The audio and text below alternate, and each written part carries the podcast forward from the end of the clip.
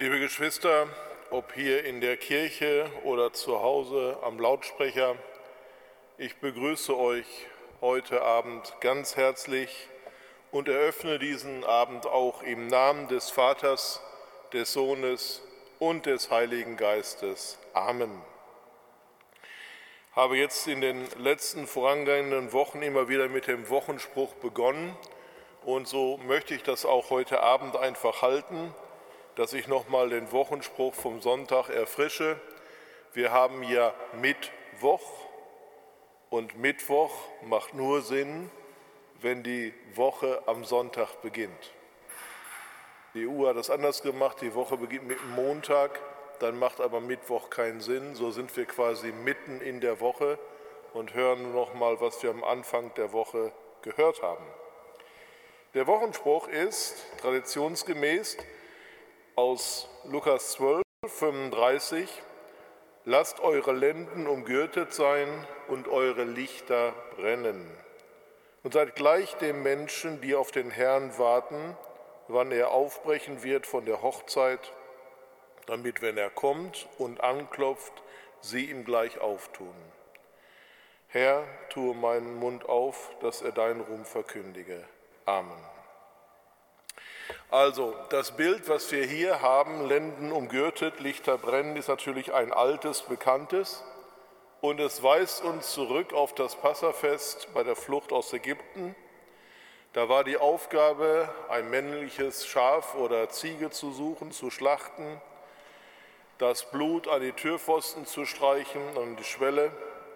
Das Fleisch war über dem Feuer zu braten und dazu gab es ungesäuertes Brot und bittere Kräuter.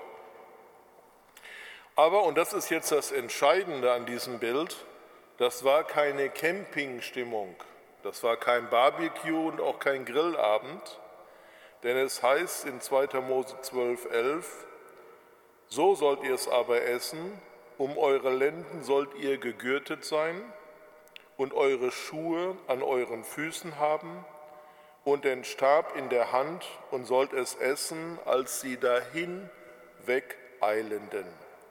Denn es ist ein Passer des Herrn. Das heißt also, das Entscheidende hier, be ready, sei fertig. Man weiß nie, wann es losgeht. Und deswegen müssen wir als sie dahin wegeilenden bereit sein. Viele von Ihnen wissen, dass wir lange Zeit in Kenia als Missionare tätig waren. Ich habe dort an einem Institut gelehrt. Und dort gibt es sicherlich so etwas Ähnliches wie einen Terminkalender. Aber wenn es Struktur schwach ist, dann macht auch so ein Terminkalender kaum Sinn. Ich erinnere mich, ich hatte meine Examen und Klausuren immer schon vorbereitet, darauf hingehend, dass eventuell Stromausfall kommt. Und so war schon alles vorbereitet und wenn der Stromausfall kam, hatten wir die Papiere dabei, viele Kollegen von mir eben nicht. Es gibt ein ganz anderes Zeitfenster dort für Flexibilität. Flugzeuge fliegen im Inland, wenn genügend Passagiere da sind. Der Zug kommt an, wenn er keinen Breakdown unterwegs hatte und vieles andere, was ich hier sagen könnte. Dort ist man quasi immer in der Anspannung, na kommt er oder kommt er nicht oder kommt sie oder kommt sie nicht. Und zu der Zeit, wo wir da waren, gab es auch kein Handy, es gab also keine Verständigung. Und dann hat man schon mal öfter hingeschaut, kommt es oder kommt es nicht. Und so spricht Jesus das hier an im Matthäusevangelium, drum wachet, denn ihr wisst nicht, an welchem Tag der Herr kommt. Das Einzige, was wir wissen, er kommt. Aber an was für einem Tag, das wissen wir nicht. Und dann bringt er dieses Beispiel, das sollt ihr aber wissen, wenn ein Hausvater wüsste, zu welcher Stunde in der Nacht der Dieb kommt. Wurde hier schon mal bei jemand eingebrochen? Da wurde schon jemand eingebrochen. Und hat der Dieb sich angekündigt? Nein, hat er sich nicht angekündigt. Das ist ein Beispiel, mit dem wir rechnen müssen. Und wir können auch nicht davon ausgehen, dass er kommt, wenn es dunkel ist. Oder wenn wir jetzt zum Beispiel sagen, der kann nur im Sommer kommen oder nur im Winter. Nein, wir wissen es einfach nicht. Wir müssen alle Zeit bereit sein. Hier im Text heißt es weiter von Jesus, so würde er ja wachen und nicht in sein Haus einbrechen lassen. Ja, selbstverständlich würde er das tun. Und dann sagt er, darum seid auch ihr bereit, denn der Menschensohn kommt zu einer Stunde, da ihr es nicht meint. Wir sollen nicht schläfrig sein, wir sollen wachen und wir sollen selbstverständlich die Zeichen der Zeit studieren. Hier noch einmal, um eure Lenden sollt ihr gegürtet sein und eure Schuhe an euren Füßen haben und den Stab in der Hand und sollt es essen als die, die hinwegeilen. Wir beschäftigen uns ja jetzt schon seit einigen Wochen mit dem Propheten Elia. Und Elia scheint in dieser Weise immer bereit gewesen zu sein. Wir werden im Laufe des Abends noch zu einer Schriftstelle kommen, in der es dann heißt, die Hand des Herrn kam um Elia und er gürtete seine Lenden und lief hin vor Ahab hin, bis er nach Jesrel kam. Das soll im Laufe des Abends dann noch hinkommen. Aber das Bild, er gürtet seine Lenden, also das lange Gewand, wenn wir unseren Pastor denken, Talar, der wird jetzt gegürtet an der Hüfte, an den Lenden und dann geht es richtig los. Und dieser Ledergurt um die Lenden, das scheint bei Elia ein richtiges Markenzeichen gewesen zu sein, denn der Nachfolger von König Ahab, Ahasias, er spricht dann einmal, als seine Diener zurückkommen, wem seid ihr denn begegnet, dass ihr schon da seid? Und dann sagen sie, ja, da war ein Mann mit langem Haar, der hatte ein Ledergurt um seinen Lenden und dann sagt der König, ach, dann war es der Elia. Also Elia war alle Zeit bereit und gegürtet. Und so haben wir ihn auch kennengelernt in den letzten Wochen. Er stand bereit auf Abruf. Gott sagt zu Elia, geh hin zu Ahas, Ahab und er geht. Dann sagt Gott, geht zum Bach Krit. Elia geht und lässt sich dort von den Raben versorgen. Dann sagt Jahwe, geh hin zu der Witwe nach Zaprit in das heidnische Land. Elia geht. Dann sagt Gott wiederum, geht zurück nach Ahab. Und dann geht er zurück. Und dann in diesem Fall, in einem Text, wo wir heute Abend noch hinkommen möchten, da läuft er sogar vor Ahab her. Elia war ein Mann, dessen Lenden gegürtet war und der alle Zeit bereit war, sich unterbrechen zu lassen. Möchte mit uns beten. Himmlischer Vater, hab Dank, dass du uns in dieser Form nicht alleine lässt, sondern dass du uns Vorbilder gibst, denen wir nacheifern können, dass du uns Menschen vor Augen stellst, Männer und Frauen, die dich lieb haben, die dir vertraut haben und die für dich da waren. Herr, du siehst in unserem Herzen diese Bereitschaft, dass wir das auch sein möchten. Hilf uns, dass wir das umsetzen können, dass wir dir zur Verfügung stehen, dir dienen können, um dein Wort den Lauf geben können, damit es um die Welt geht. Hab Dank auch, Herr, für dein Segen über uns jetzt in der Bibelarbeit. Wir bitten uns, dass du uns die Augen öffnest dass wir die Wunder in deinem Wort erkennen können. Amen. Ich hatte ja letzte Woche nicht geschafft, die Notizen abzuarbeiten und ich fürchte, ich werde das auch heute Abend wieder nicht schaffen, aber ihr seid ja gutmütig mit mir, tut mir ja nichts. Deswegen schauen wir mal, wie weit wir kommen. Zumindest aber fangen wir da an, wo ich letzte Woche aufgehört habe. Und zwar war das der dritte Punkt, Gewalt im Alten Testament. Immer wieder lesen wir von Gewalt im Alten Testament. Und wenn wir so ein wenig in der Schrift zu Hause sind, dann stellen wir fest, dass schon nach wenigen Tagen, nachdem Gott sah, alles war gut, alles war in Ordnung, es war perfekt, doch schon der erste Brudermord geschieht. Aber wenn wir diese Schriftstelle uns ansehen, bevor dieser Mord geschieht, dann müssen wir erkennen, dass es eine Warnung vorausging. Und genauso wie diese Warnung damals vorausging, sind auch wir quasi gewarnt durch das, was wir haben.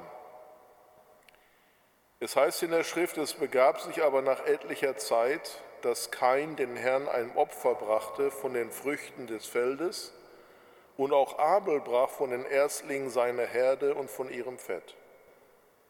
Und der Herr sah gnädig an Abel und sein Opfer, aber Kain und sein Opfer sah er nicht gnädig an. Da ergrimmte Kain sehr und senkte finster seinen Blick. Da sprach der Herr zu Kain, warum ergrimmst du? Warum senkst du deinen Blick? Ist es nicht also, wenn du fromm bist, so kannst du frei den Blick erheben, bist du aber nicht fromm, so lauert die Sünde vor der Tür, und nach dir hat sie verlangt, du aber herrsche über sie. Und an dieser Stelle, schon nach diesem vierten Kapitel, benutzt die Schrift das erste Mal das Wort Sünde. Wenn wir jetzt von Sünde sprechen, dann fällt es uns vielleicht ein bisschen schwierig, aber wir können da gerne zwei Bilder benutzen. Wir können zum Beispiel beim Bogenschießen das einmal nutzen oder auch mit einer Dartscheibe, auch das ist möglich. Und wenn ich jetzt aber daneben schieße, dann haben wir uns so eine kleine Hilfe eingebaut.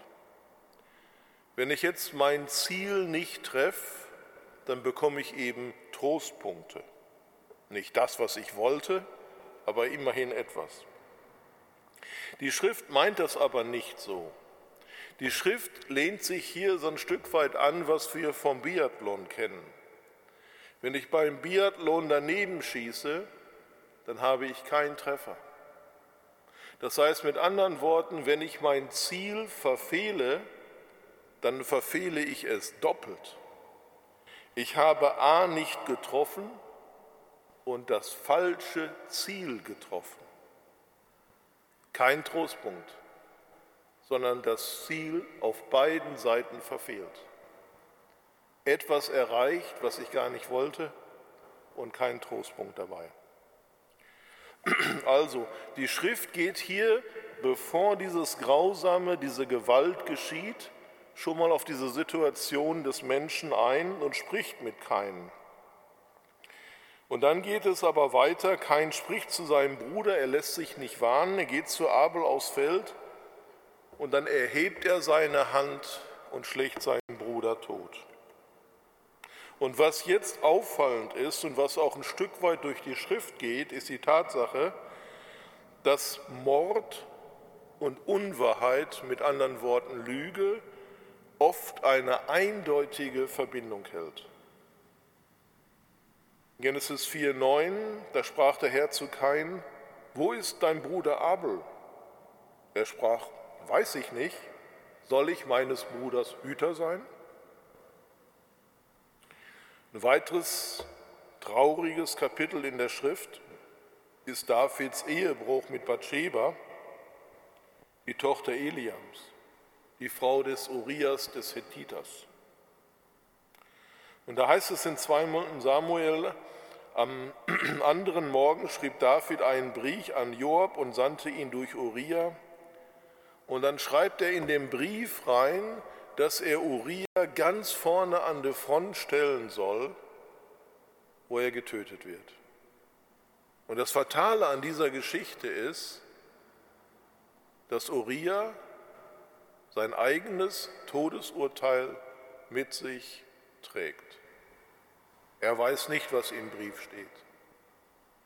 Und da steht drin, dass er getötet werden soll. Hinterhältig. Nicht heute Abend, wahrscheinlich nächste Woche werden wir über Nabots Weingärт sprechen, wo die Isabel auch wieder ihre Trickkiste aufmacht ruchlose Männer versammelt, damit Naboth getötet wird. Und das müssen wir wissen, dass die Schrift uns durch Jesus auch das deutlich macht in Johannes 8. Da sagt er zu den Juden, ihr habt den Teufel zum Vater und nach eures Vaters Lüsten wollt ihr tun. Und was ist der Teufel? Der ist ein Mörder von Anfang an und er steht nicht in der Wahrheit, wenn er von den Lügen redet, regt er von seinen eigenen. Also Mord und Lüge, das könnt ihr auch in der Presse einmal beobachten, läuft häufig zusammen. Und das ist auch für uns Christen wichtig, dass wir das wissen, denn im Johannesbrief heißt es, wenn jemand spricht, ich liebe Gott und hasse seinen Bruder, der ist ein Lügner. Ich kann nicht hassen und sagen, ich liebe meinen Bruder. Und dann legt er es natürlich aus, wenn jemand hasst oder nicht lieben kann, den er sieht, wie kann er Gott lieben? Und diese Lieblosigkeit erfahren wir auch gerade als Gemeinde, wo es darum geht, unseren Pastor Olaf Latzel mundtot zu machen. Auch das ist eine Art von Töten, jemand mundtot zu machen. Und das beruht auch wieder auf Lieblosigkeit und Halbwahrheit. Aber ich komme jetzt hier zurück. Gewalt und Sünde, wie ich sagte, gehen parallel. Und Gott schützt jetzt keinen, indem er ein Zeichen setzt. Das heißt also, die Schrift kennt beides. Die Schrift kennt Gewaltverzicht und die Schrift kennt Gewaltanwendung.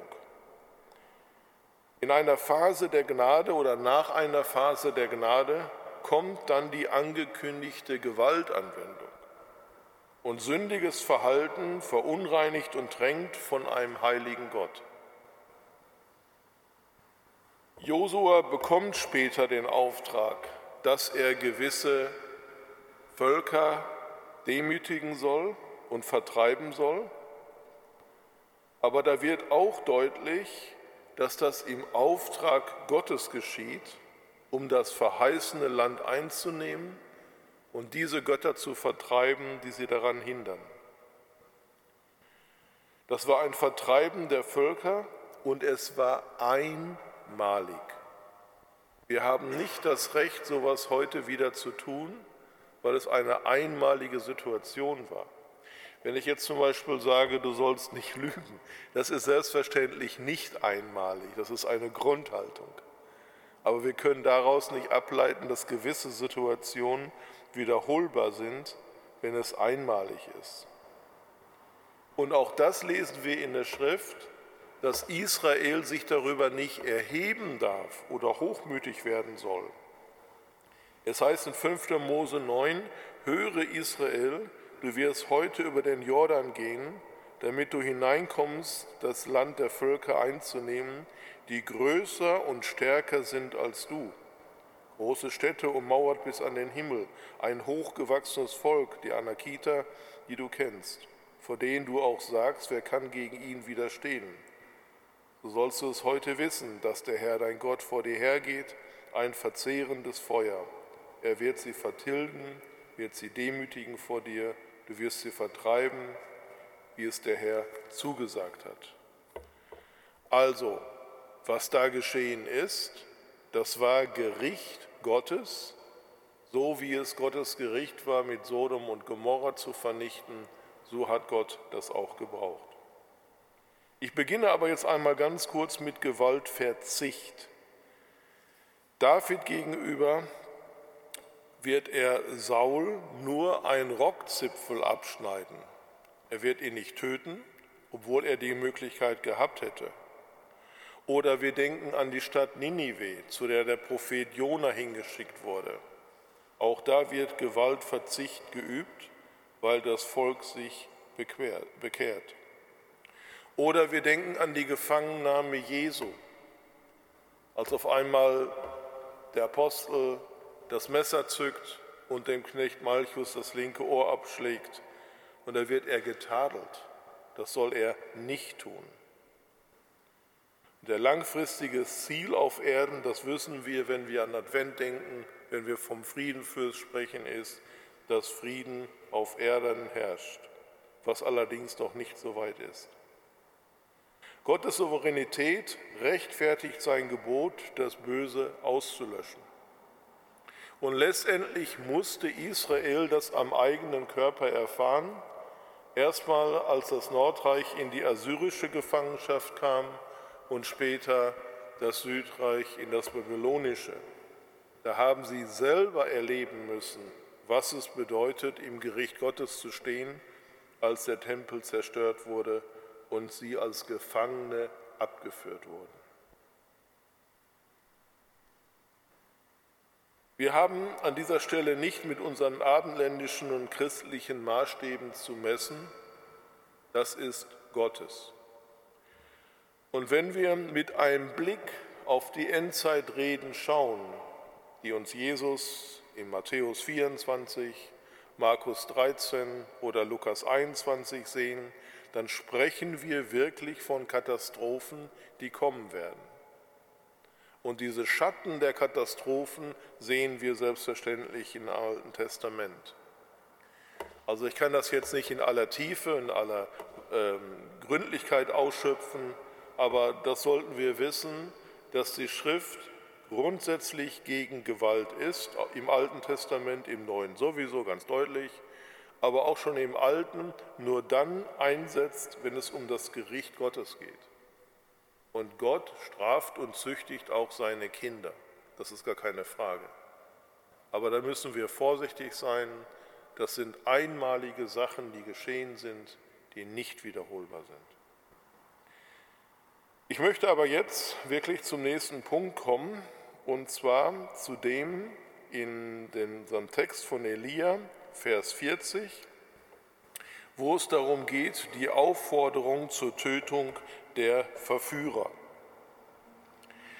Wir erinnern uns, wir haben jetzt die Situation gehabt, dass Gott mit, vom Himmel mit Feuer geantwortet hat und dass es jetzt darum geht, diese 450 Baalspriesters ebenfalls zu töten. Elia aber sprach zu ihnen, greift die Baalspropheten, dass keiner von ihnen entrinne. Und sie ergriffen sie, und Elia führte sie hinab an den Bach Kishon und tötete sie daselbst. Wer die Schrift aufmerksam studiert, kennt diesen Bach Kishon schon im Buch der Richter. Er lag nördlich vom Berg Kamel und durchzog das Jesretal nach Nordwesten, das dann später im Mittelmeer mündet. Elia ist also jetzt genau da, an dem Punkt, was der Herr im Gesetz gefordert hat. Es war nicht der Gedanke von Elia, dass es nicht regnen soll. Elia hatte den Auftrag zu sagen, dass es nicht regnen soll. Und Elia hatte nicht den Gedanken, dass er die Baalspropheten töten sollte, sondern da folgt er dem Gesetz, und das habt ihr in euren Notizen aus 5. Mose 13, wo es da heißt, dem Herrn, euren Gott, sollt ihr folgen und ihm fürchten und seine Gebote halten und seiner Stimme gehorchen und ihm dienen und ihm anhangen. Der Prophet aber oder der Träumer soll sterben, weil er euch gelehrt hat, abzufallen von dem Herrn, eurem Gott, der euch aus Ägyptenland geführt und dich aus der Knechtschaft erlöst hat. Und weil er dich von dem Wege abbringen wollte und dem du wandeln sollst, wie der Herr dein Gott geboten hat, auf dass du das Böse aus deiner Mitte wegtust. Das ist auch etwas für uns, wo wir erkennen, dass in unserem Leben das Böse wohnt. Da sollen wir es aus der Mitte ausrotten, vernichten. Wir sollen dem Herrn gehören und nur ihm allein. Ob sich jetzt einige Baals-Propheten noch zu dem Herrn bekannt haben, wird an dieser Stelle nicht mitgeteilt. Die Chance hätten sie gehabt, weil sie ja gesehen haben, dass Jahwe geantwortet hat mit dem Feuer und dass er der lebendige Gott ist. Gut möglich, das kann ich aber nicht sagen, gut möglich, dass einige von ihnen da zum Glauben gefunden haben, nachdem sie versucht haben, Baal zu wecken, sich ihm aufgeopfert haben, dass an dem Punkt dann die Situation für sie eindeutig war. Aber wenn sie jetzt am Bach Kishron liegen und gleich der Regen einsetzen wird, dann werden ihre Leichen zurückgespült in das Land, von dem Isabel kommt auch ein ganz trauriges Bild. Ich komme jetzt zu 1. Könige 18, die Verse 41, 42. Elias und Ahab gehen jetzt getrennte Wege. Elia sprach zu Ahab, zieh hinauf, iss und trink, denn es rauscht, als wollte es erregnen. Und Ahab zog hinauf, um zu essen und zu trinken, und Elia ging auf dem Gipfel des Kamel, bückte sich zur Erde und hielt sein Haupt zwischen den Knien. Elia und Ahab waren wohl zunächst am Bach Kishon und während jetzt Elia hochsteigt, nimmt Ahab eine Brotzeit. Auch das berichtet uns die Schrift an dieser Stelle nicht, aber wir können auf oder annehmen, dass es vielleicht ein Fasten gab und dass sie jetzt in dieser Phase einfach oder Ahab ermutigt wird, sich zu stärken. Jedenfalls Elia nimmt einen für uns unbekannten Diener und geht auf den Berg hoch. Was jetzt auffallend ist, er bückt sich zur Erde und hält sein Haupt zwischen seine Knie. Das heißt, wenn er gleich beten wird, dann ist ausgeschlossen, dass seine Augen sehen können, ob der Regen, ob die Wolken einsetzen. Hier wird uns also eine ganz besondere Gebetshaltung vor Augen gestellt. Wir lesen also vom Gebet schon viel in der Schrift. Wir denken zum Beispiel, wie Mose seine Hände emporhält und wir wissen, wenn er sie emporhielt, dann siegte Israel und ließ er sie sinken, dann siegten die Amalekiter und bis die Steine so schwer oder Hände so schwer wurden, dass dann Aaron und Hur ihm auf den Stein setzten und die Arme hochhalten. Wir kennen das Gebet im Knien aus Daniel 6, was auch diese reumütige Haltung deutlich macht. Wir kennen das Gebet im Stehen bei Salomo, 1. Könige 8, was aber auch diesen Respekt ausdrückt. Oder die katholische Kirche, die gelehrt hat, mit gefaltenen Händen zu beten. Wir haben verschiedene Gebetsmöglichkeiten. Die Juden, auch das wissen wir von Daniel, gucken nach Jerusalem. Jesus blickt zum Himmel auf. Wir haben die Hanna, die im Stillen betet. Esra, der laut betet, Hiskia, der Wein betet oder auch Paulus voller Freude im Philipperbrief. Also es gibt verschiedene Gebetshaltungen, da können wir nicht, jetzt nicht sagen, das ist diese Haltung, das ist das Einzige, wo Gott erhört. Aber in unserem Fall noch einmal, nimmt Elia den Kopf zwischen die Knie und zeigt uns, dass es eine Gebetshaltung gibt, die für ihn hier an diesem Punkt die angemessene war. Elia betet betend. Elia sprach zu seinem Diener, geh hinauf und schaue zum Meer. Er ging hinauf und schaute und sprach, es ist nichts da. Der Glaube hält fest, auch wenn zunächst nichts sichtbar ist. Und auch das sage ich uns als Gemeinde, als St. Martini-Gemeinde Bremen-Schlachte. Der Glaube hält fest, auch wenn zunächst nichts sichtbar ist. Wir haben in den vergangenen Tagen viel gebetet und wir können nicht das sehen, was wir sehen möchten. Wir haben Grund zum Danken, dass unser Pastor nicht ins Gefängnis gekommen ist. Wir haben Grund zu danken, dass die Summe so ist in der Reihenfolge, dass er nicht vorbestraft ist. Aber wir müssen weiter beten, auch wenn jetzt das nicht so sichtbar ist. Wir müssen so ein Beispiel nehmen an Josua oder Kaleb, die als Kundschafter in das Land reingehen. Und da waren insgesamt zwölf, aber nur die beiden kommen zurück und sagen, Jo, das schaffen wir. So hält also Elia hier fest am Gebet. So war der Herr, der Gott Israel lebt, vor dem ich stehe, sagt er an anderer Stelle, es soll diese Jahre weder Tau noch Regen geben, bis ich es sage. Jetzt sagt er es und da kommt nichts. Und dann sagt er zu dem Diener, geh wieder hin. Und der Diener geht wieder hin und das wiederholt sich jetzt siebenmal. Und das ist auch wieder so ein Beispiel aus der Schrift. Wir haben hier vieles in der Schrift, was sich wiederholt. Wir denken da an Jericho, wo die sieben Priester die sieben Posaunen tragen und siebenmal um die Stadt ziehen sollen und am siebten Tag siebenmal. Auch das bedeutet wieder, dass wir beharrlich dranbleiben sollen. Dass es kein Strohfeuer ist, sondern dass wir es mittragen. Dass wir es nicht nur einmalig tun, sondern immer wieder und darin auch dann gefestigt werden. Auch das gehört zum Gehorsam des Gebetes. Und das können wir mitnehmen hier heute Abend. Elia betet, nichts geschieht. Elia betet weiter, nichts geschieht.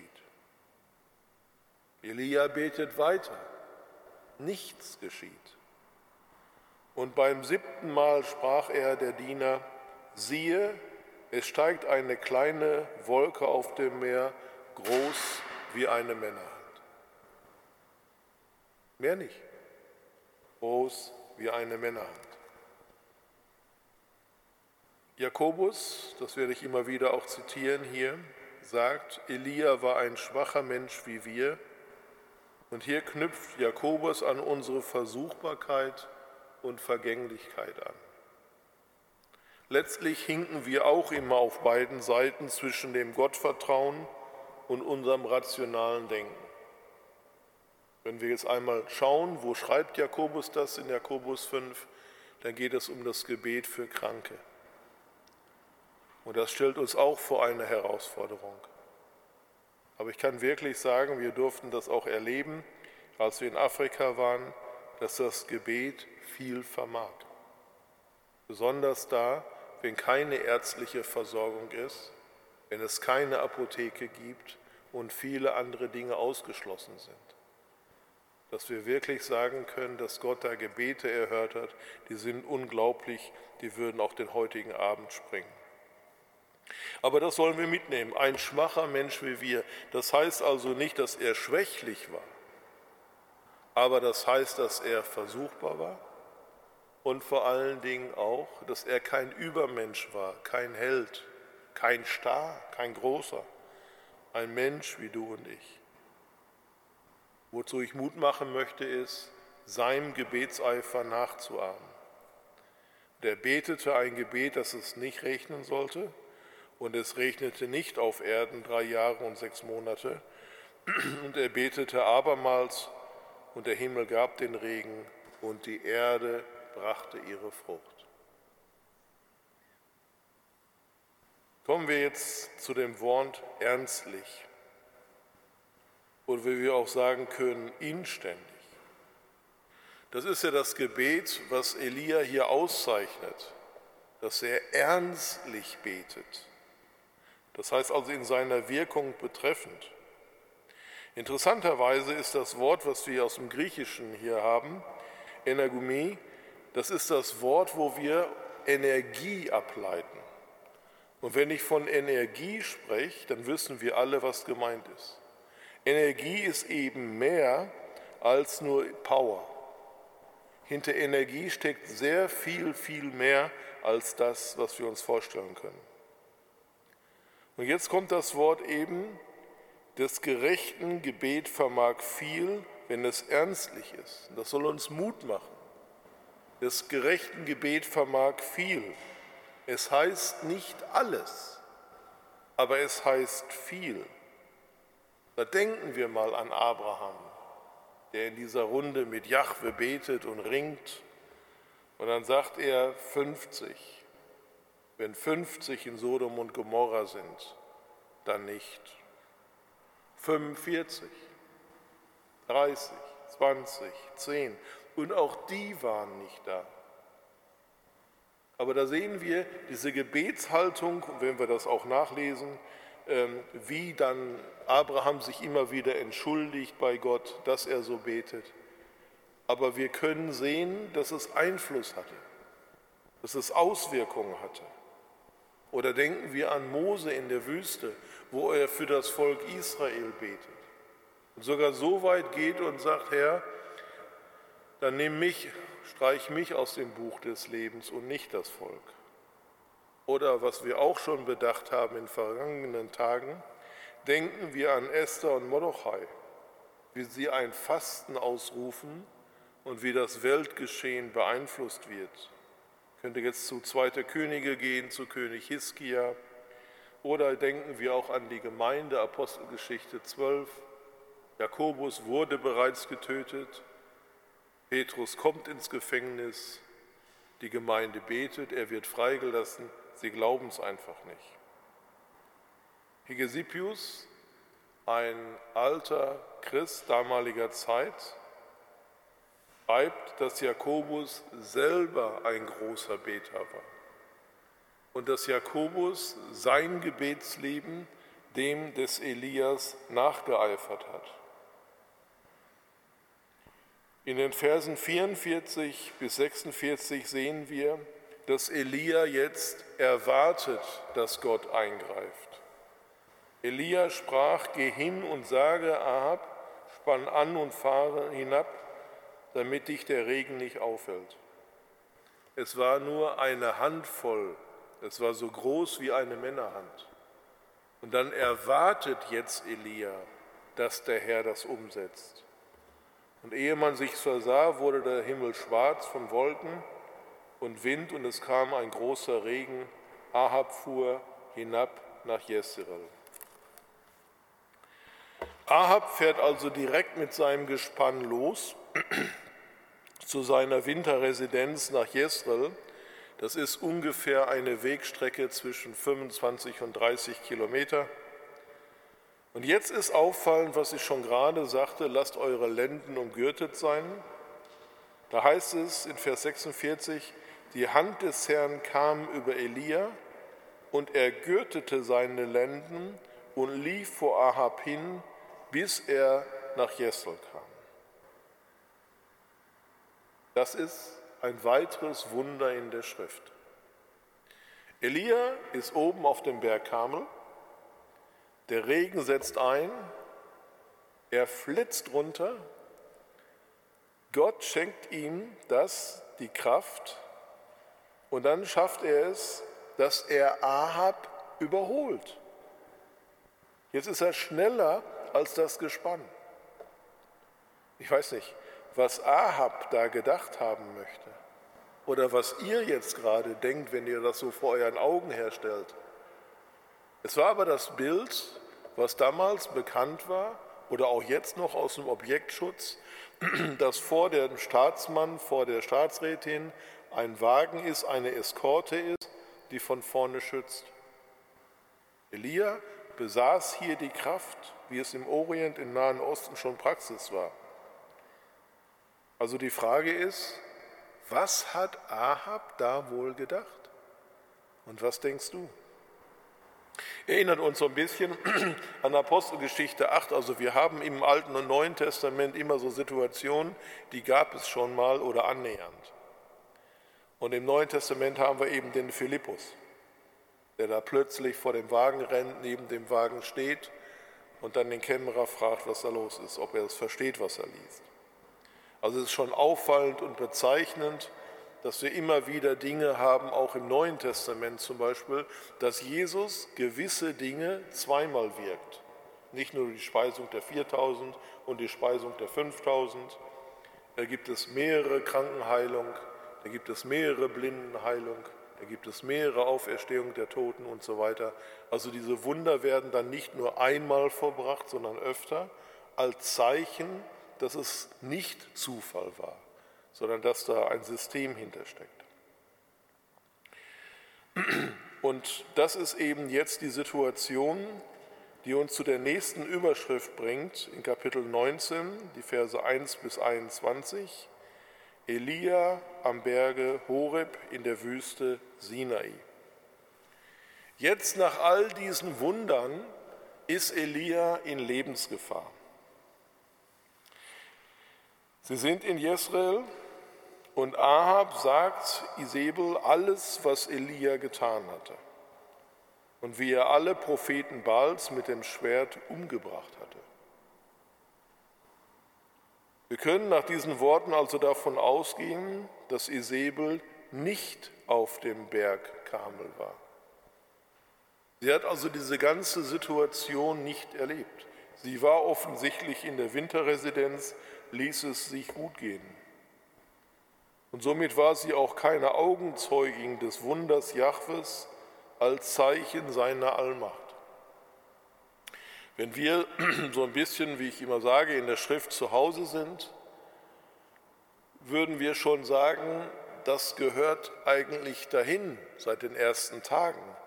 Nehmen wir den brennenden Dornbusch bei Mose oder die Wolken- und Feuersäule, das Erzünden des Brandopfers, die Tötung der ungehorsamen Söhne Aarons und so weiter.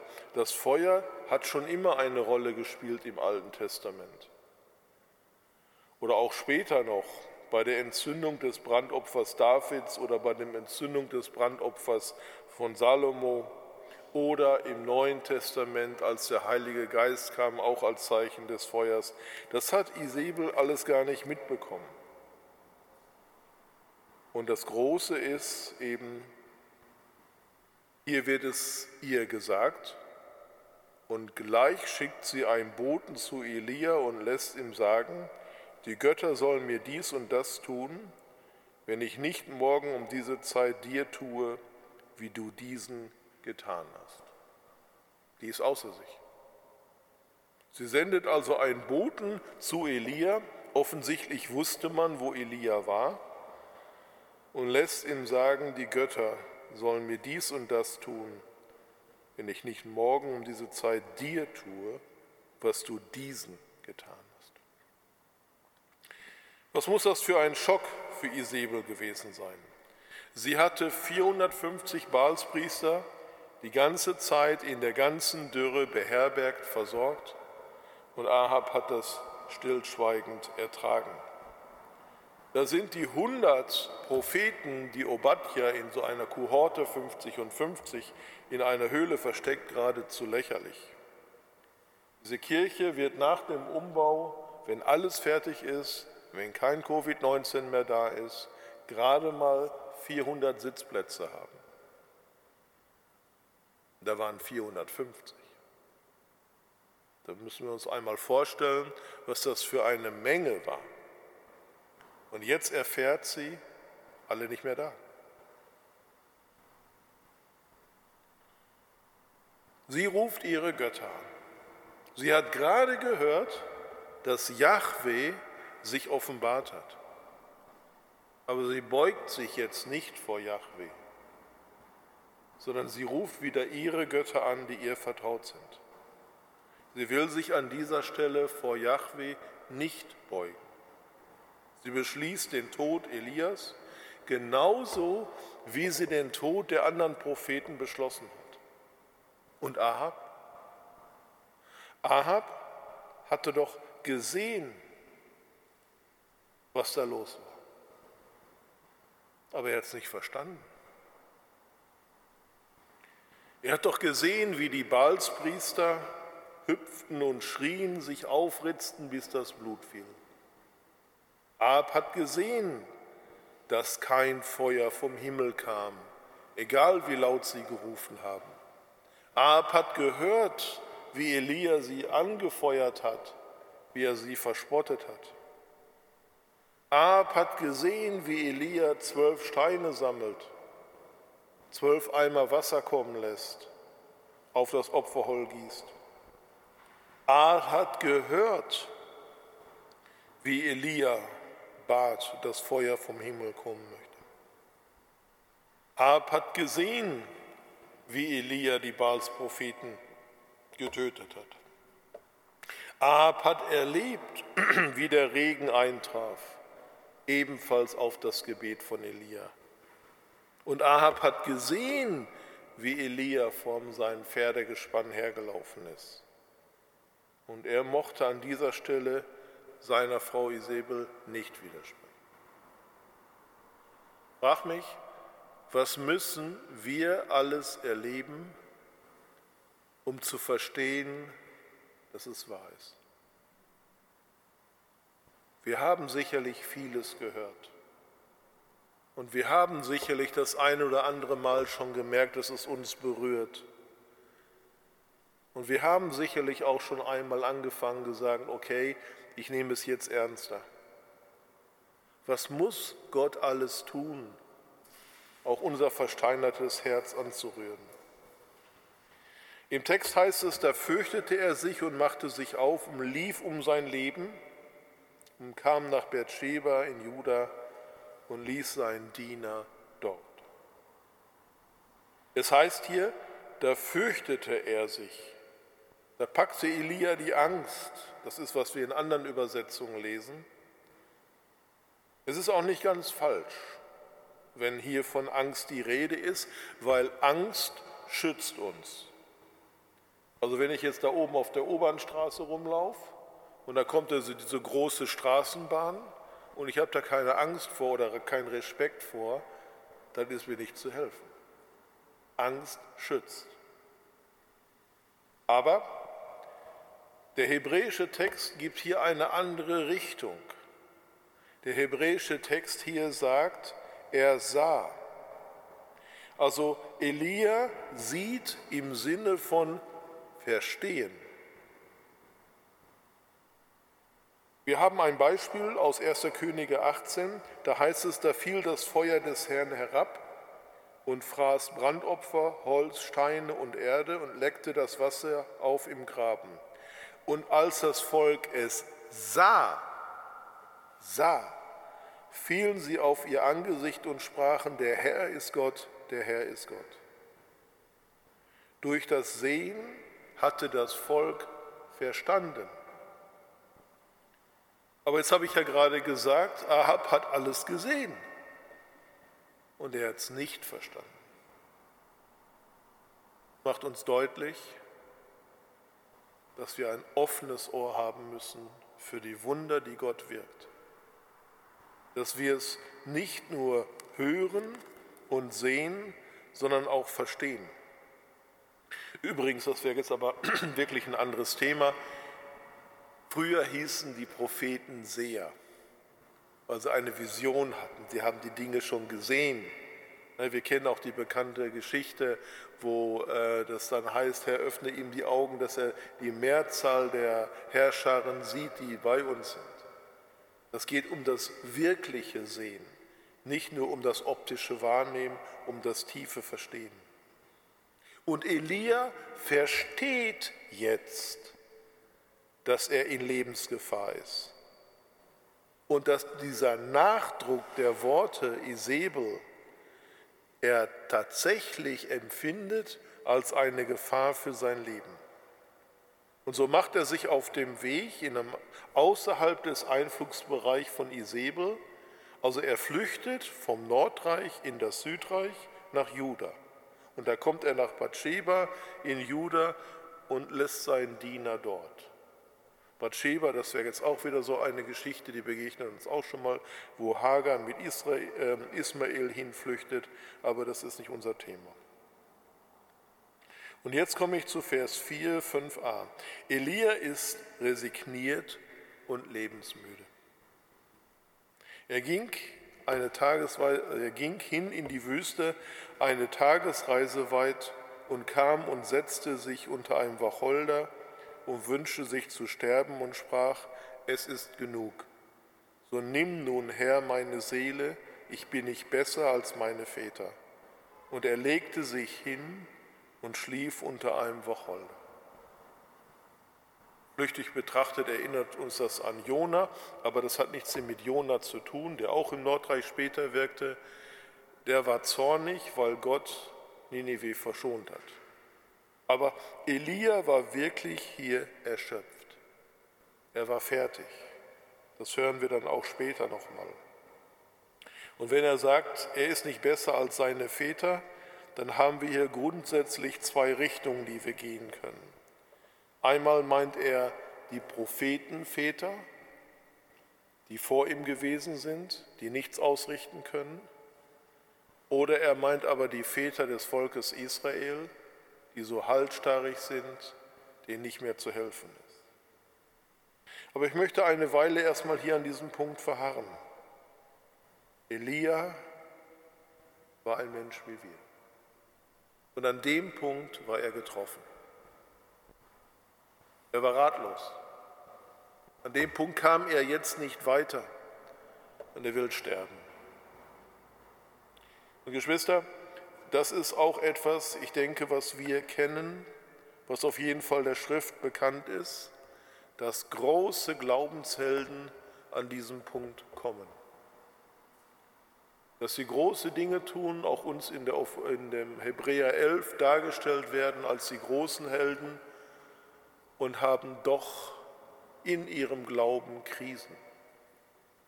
Das gehört dazu. Sonst wären sie nämlich keine Menschen.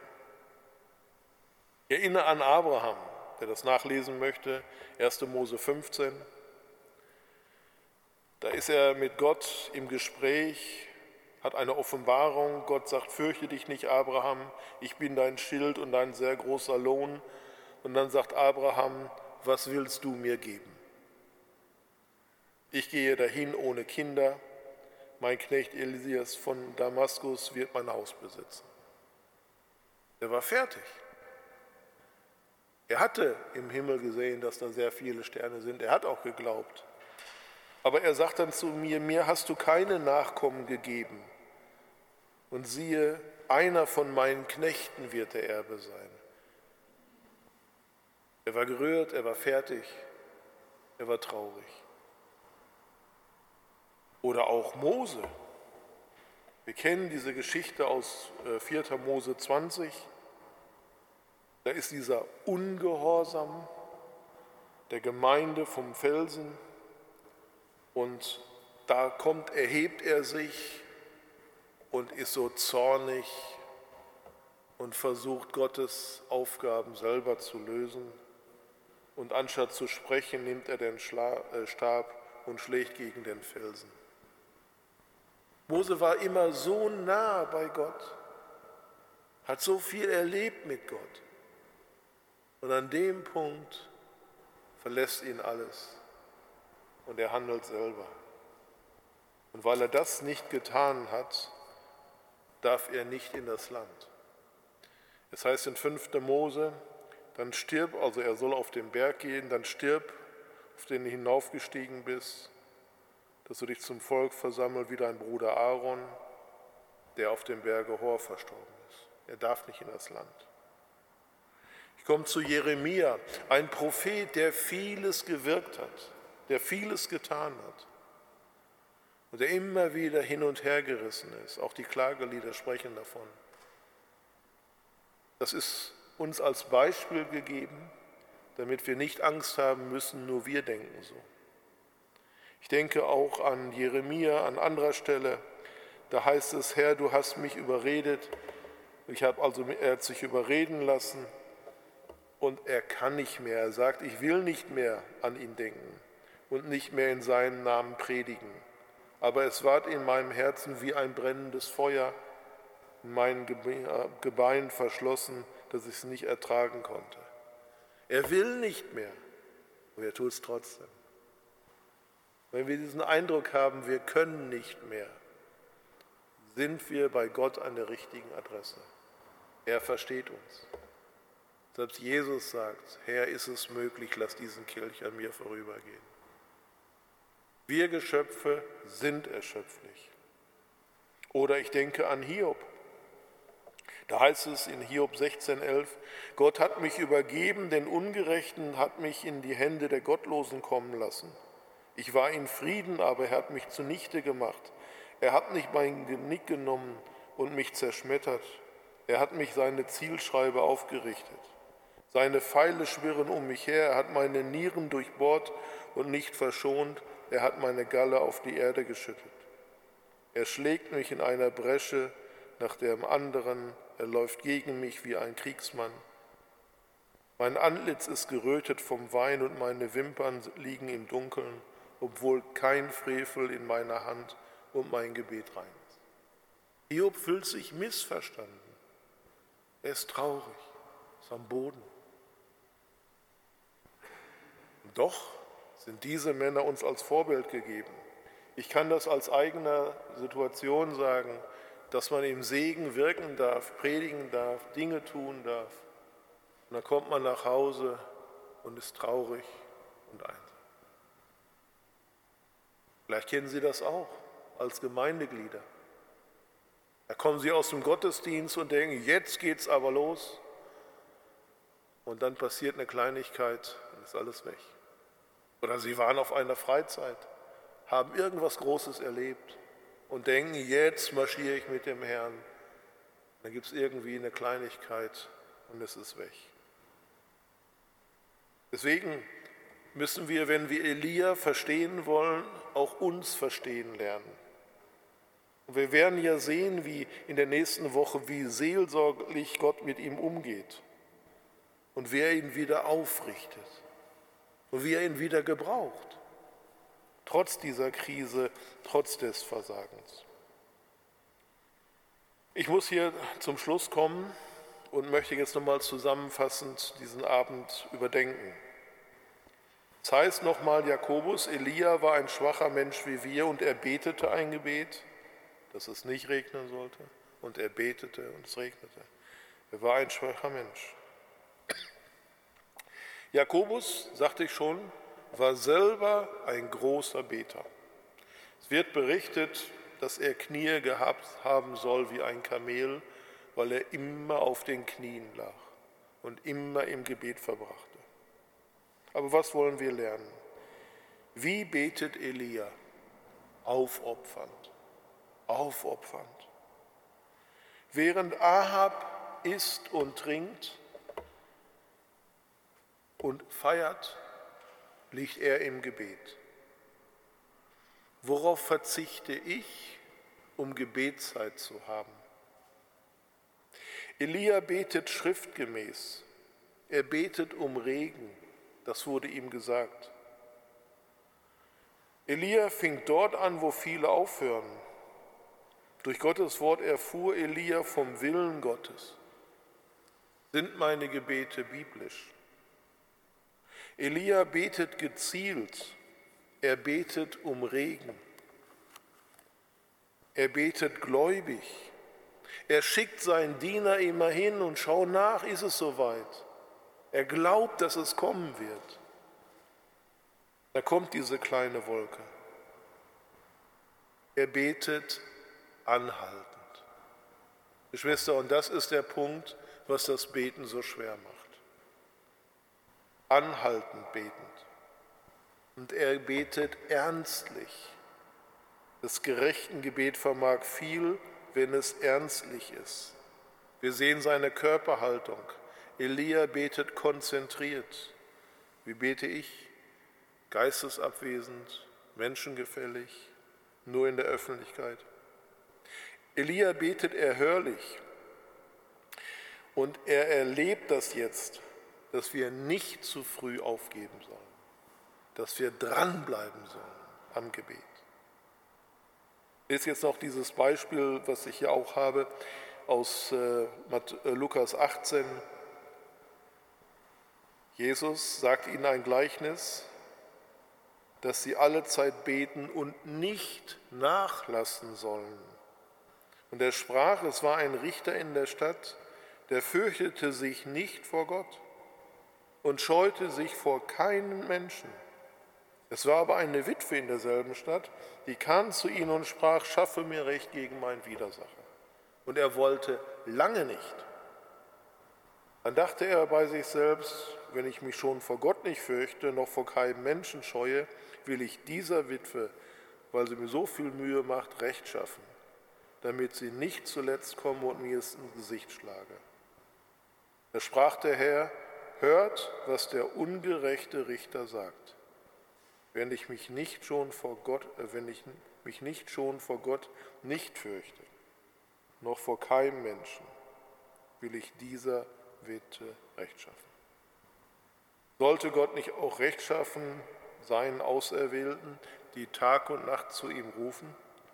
Sollte er bei ihnen nicht lange hinziehen, ich sage euch, er wird Recht schaffen in Kürze. Doch wenn der Menschensohn kommen wird, meinst du, er werde Glauben finden auf Erden? Und da sind wir jetzt wieder am Anfang. dass wir fertig sein sollen, dass wir ready sein sollen. Wenn er kommt, dass wir aufstehen können, ihm entgegengehen können. Und das ist, was wir brauchen, gerade in dieser Zeit. Für uns, aber auch für die Gemeinde, für die ganze Situation. Wir brauchen genau den Punkt, anhaltend, beharrlich, ernsthaft, uns untereinander auch stärken und Mut machen, wenn wir in dieses Gebetsleben einsteigen, dass wir auch füreinander beten können. Ich möchte mit einem Gebet diese Bibelarbeit beenden. Himmlischer Vater, danke, dass du uns die Möglichkeit des Beten gibst und schenkst und dass du auf diesem Gebet so viel Verheißung gelegt hast. Herr, du weißt, wie wir in den letzten Tagen viel gebetet haben für unsere spezielle Situation und wo wir doch den Eindruck haben, es ist nicht das, was wir erwartet haben, weil unsere eigenen Pläne und Vorstellungen da sind. Herr, lehre du uns beten. Lehre uns vertrauen, dass dein Wort nicht leer zurückkommt. Wir können nicht wahrnehmen, was unsere Gebete ausrichten. Wir können nur empfinden, dass sie hier in dieser Situation nicht das getan haben. Und wir maßen uns an zu beurteilen, dass es nichts war. Vergib uns, Herr, wo wir in diesem Zungenschlag denken oder wo wir einfach auch da entmutigt sind. Stärke unseren Glauben. Lass uns beharrlich an das Wort glauben. Lass uns weitermachen. Lass uns erleben, Herr, dass du wirklich es gut mit uns meinst. Danke für die Beispiele, die wir aus der Schrift haben, die uns Mut machen. Und danke für deinen guten Heiligen Geist, der uns aufrichten möchte, dass wir gewisse Schritte tun können. Hab Dank, Herr, auch jetzt für diesen Abend, dass wir gemeinsam über dein Wort nachdenken konnten. Danken, Herr, dass wir einen Elia hatten, der uns als Vorbild auch heute noch in die Zukunft reicht, dass wir ihm nacheifern können, dass wir vieles von ihm lernen können, dass wir auch die Emotionen, die er hatte und die ganzen Regungen nachvollziehen können. Danke, Herr, für Abraham, für Mose, für Jeremia, für Hiskia, für Hiob, für all diese Glaubenshelden, die du uns zur Seite stellst. Aber ganz besonderen Dank, Herr, hab du, dass du auf diese Erde gekommen bist, dass du Mensch geworden bist und dass du genau weißt, was Enttäuschung ist, was Mutlosigkeit ist. Richte uns auf, stärke uns, bewahre uns jetzt auf dem Heimweg und führe uns dann in Frieden wieder zusammen. Und gemeinsam, Herr, wollen wir jetzt das Gebet sprechen, das du uns selber zu beten gelehrt hast. Vater unser im Himmel, geheiligt werde dein Name, dein Reich komme, dein Wille geschehe, wie im Himmel, so auf Erden. Unser tägliches Brot gib uns heute und vergib uns unsere Schuld, wie auch wir vergeben unseren Schuldigern. Und führe uns nicht in Versuchung, sondern erlöse uns von dem Bösen denn dein ist das Reich und die Kraft und die Herrlichkeit in Ewigkeit. Amen. Der Herr segne dich und behüte dich. Der Herr lasse sein Angesicht leuchten über dir und sei dir gnädig. Der Herr hebe sein Angesicht auf dich und schenke dir Frieden. Amen. Ja, liebe Geschwister, ich wünsche euch einen gesegneten Abend weiter und lasst uns am Gebet festhalten, welches eine große Verheißung hat und wo wir auch vielleicht nicht mit unseren eigenen Augen mehr sehen, wie sich die Dinge ändern, aber wo wir einfach im Glauben stehen bleiben und dann vielleicht im Schauen einmal sehen, was daraus wird. Wir können uns dem Herrn nur anbefehlen, und wir können von ihm nur erwarten, dass er sein Wort erfüllt zu seiner Zeit. Ich wünsche euch alles Gute Bis zum Wiedersehen.